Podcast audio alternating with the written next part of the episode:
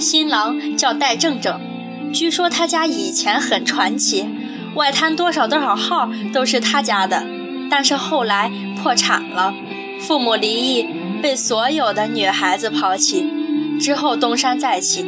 虽然我现在也没看出来他哪里起了，他有个交往五年的女朋友，大概是因为也没有发现他哪里东山再起。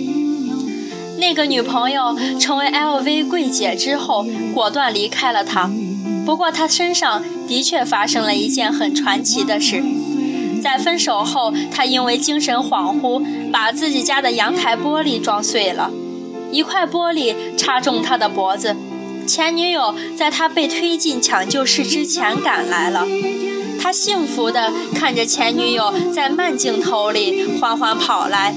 突然想起自己手机里还有和酒吧姑娘的暧昧短信，愣是在休克的边缘用尽最后一丝力气，把手机电池板给拆了，握着电池板做了六个小时的手术。医生说他这种情况，三个里面得死两个。我们都觉得他能活下来，那块电池功不可没。由此可见。在正正家肯定辉煌过，带着一种破落贵族的死要面子活受罪的范儿，都快死了还要在逝去的爱情里保个晚节。他们两个遇到时，都是在彼此现有的人生中最绝望的时候。一个脖子上带着疤，一个刚纹了第五个纹身，小腿上还渗着血。他们都像极其脆弱的小怪兽。不能独立生存，需要叫一群人来陪伴他们度过那些夜幕降临的尴尬瞬间。特别是随着天气越来越冷，黑夜来得越来越早。即便如此，他们的伤痕显而易见，还是要时刻强调自己头上长着犄角，身后爬满倒刺。戴正正叫了一大群人去唱歌。而喜喜正巧跟着我，那段时间我和男友就像两个人被用了陷害卡，甜蜜的人唱情歌，心碎的人唱离歌，喜喜什么歌都不唱，坐在每对情侣中间，阻止大家接吻。戴正正去便利店买烟，出去半个小时都没有回来。我突然想起大富翁里其实可以使用送神卡。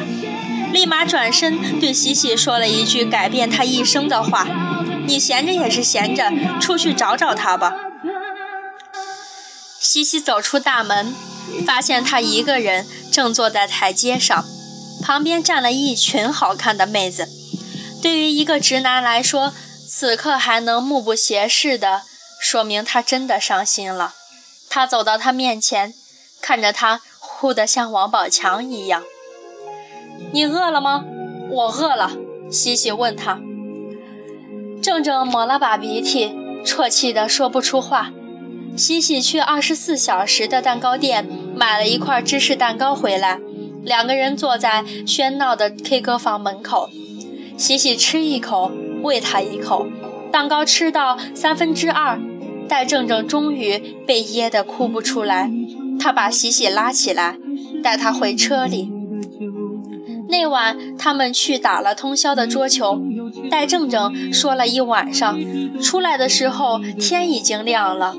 他们去路边吃早餐，戴正正终于对他说了演讲总结：“我再也不想谈恋爱了。”刷微博的喜喜缓缓抬起头，眨巴着他那双真诚的大眼睛，对他说：“我也不想，那我们结婚吧。”戴正正沉默着。吃了一根油条，好的。之后，他们又沉默着喝了一碗豆腐汤。他问了他第二个问题：“你是处女吗？”西西惊讶地回答：“你怎么知道？”他说：“那我们把户口本拿出来之后，就去结婚吧。”新娘爱上新郎，就是她猜出他是处女座，她一定是理解我的。理解我的每个纹身和心里的小伤口，他是这样想的。我们坐在一个特别破的小餐馆里，传阅他们的结婚证，看着他们的照片，像极了中学时代和小男友手拉手去文具店门口拍的大头贴。我们都不知道如何去面对这两个红色的本。我本以为，除非是民政局像便利店一样二十四小时营业，才可以发生这种事情。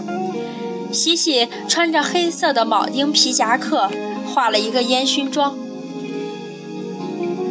当戴正正知道她仅仅是处女座的时候，一定会把李志唱过的一首歌当做婚礼背景音乐。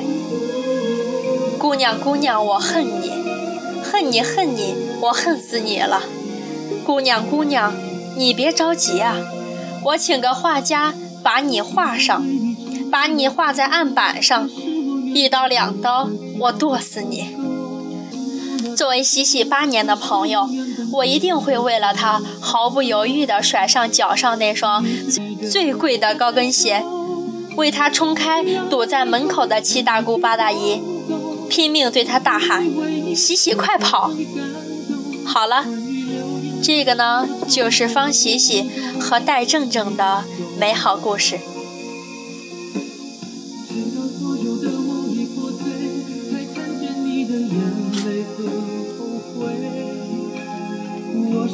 我